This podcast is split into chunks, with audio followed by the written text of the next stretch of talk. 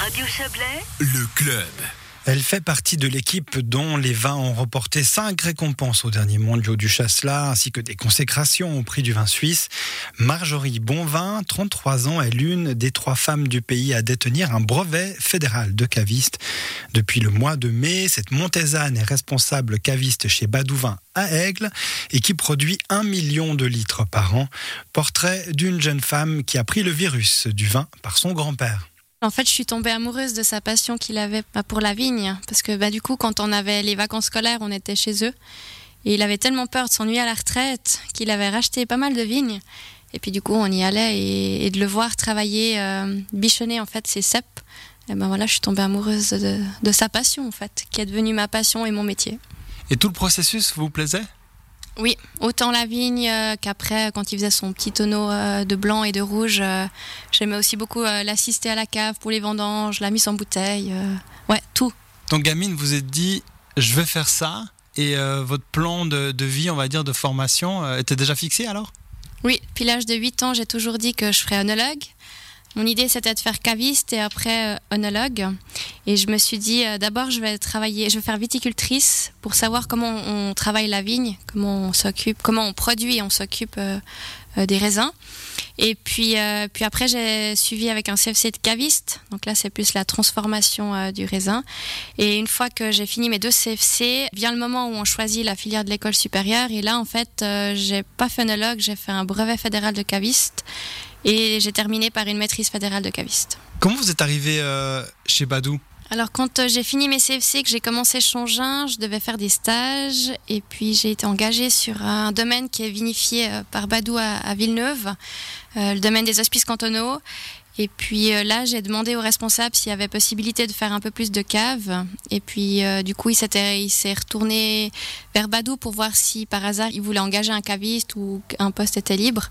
Puis du coup, il y a un caviste qui partait à la retraite. Donc du coup, j'ai été engagée le 1er janvier 2011, euh, au début à, mi-temps et puis après à plein temps. On pose souvent la question à des femmes qui travaillent dans des milieux d'hommes, euh, comment est votre travail et euh, quelle stratégie, si tant est que vous en ayez une, vous avez adopté Est-ce que vous essayez de vous fondre dans la masse ou alors il y a un petit truc qui fait que vous voulez quand même être un petit peu meilleur, voire bien meilleur que les hommes?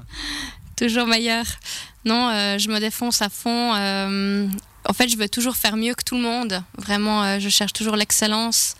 Euh, et puis après, en tant que femme, ben, on a aussi, euh, pour moi, on a quelque chose en plus que les hommes. Je trouve qu'on est plus minutieuse, on a un palais un peu plus fin. On est peut-être plus aussi euh, précise dans certaines choses. Mais oui, je me défonce à fond et je veux toujours faire mieux que, que les hommes. Mais un balai plus fin, ça doit bien vous aider alors dans votre pratique. hein. Oui, surtout que je déguste beaucoup et en fait des fois je, on- on- je ressens des choses que, que par exemple un collègue masculin ne sent pas pareil en fait et ça c'est hyper euh, des fois c'est hyper intéressant Par exemple alors? Euh, quand on déguste par exemple un chasselas où on prépare les mises en bouteille euh, moi je ressens des choses que mon collègue masculin sentira euh, différemment. Et au final quand on échange on se dit ah ouais toi tu sens ça. Et moi je l'ai pas senti. Je l'ai pas senti comme ça.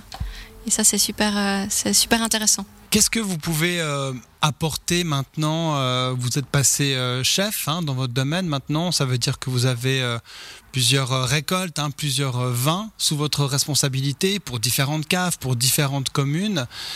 Qu'est-ce que vous allez maintenant apporter à, ça vous, avez une marge de manœuvre pour apporter votre patte un petit peu sur euh, ces vins euh, de différentes communes? Je peux faire un peu ce que je veux. Après, l'idée, c'est quand même de rester dans la, dans la trame de ce qui a déjà été fait. Je vais pas révolutionner, par exemple, l'aigle, les murailles. hein. Je vais, voilà, les, les gens qui l'achètent aiment ce vin. Il faut qu'on continue dans ce même profil. Après, sur certaines autres choses, euh, je vais essayer de, de, faire différemment pour, euh, pour montrer un petit peu, pour avoir ma patte, quoi. Comment ça se passe quand vous êtes euh, jury euh, dans un concours aussi? Est-ce que vous voyez d'autres choses? Et vous repérez d'autres choses peut-être dans les vins? Alors, euh, comment ça se passe? Donc, en général, on est cinq personnes, euh, hum, des onologues, euh, enfin, du monde des praticiens, des onologues, ça peut être des sommeliers, enfin, de plusieurs horizons.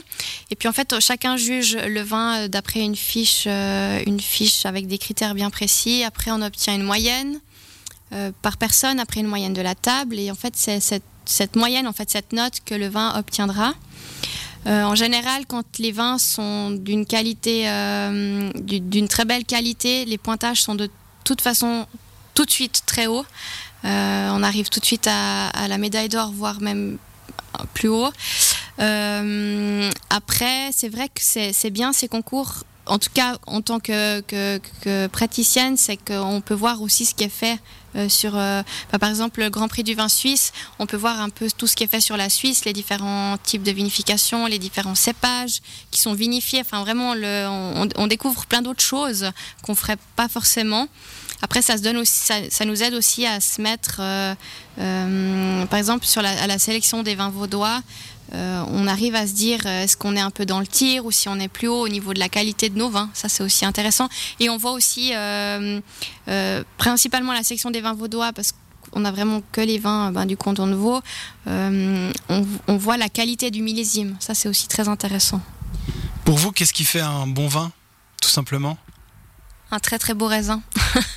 parce qu'on dit hein, le 80% d'un vin est fait à la vigne.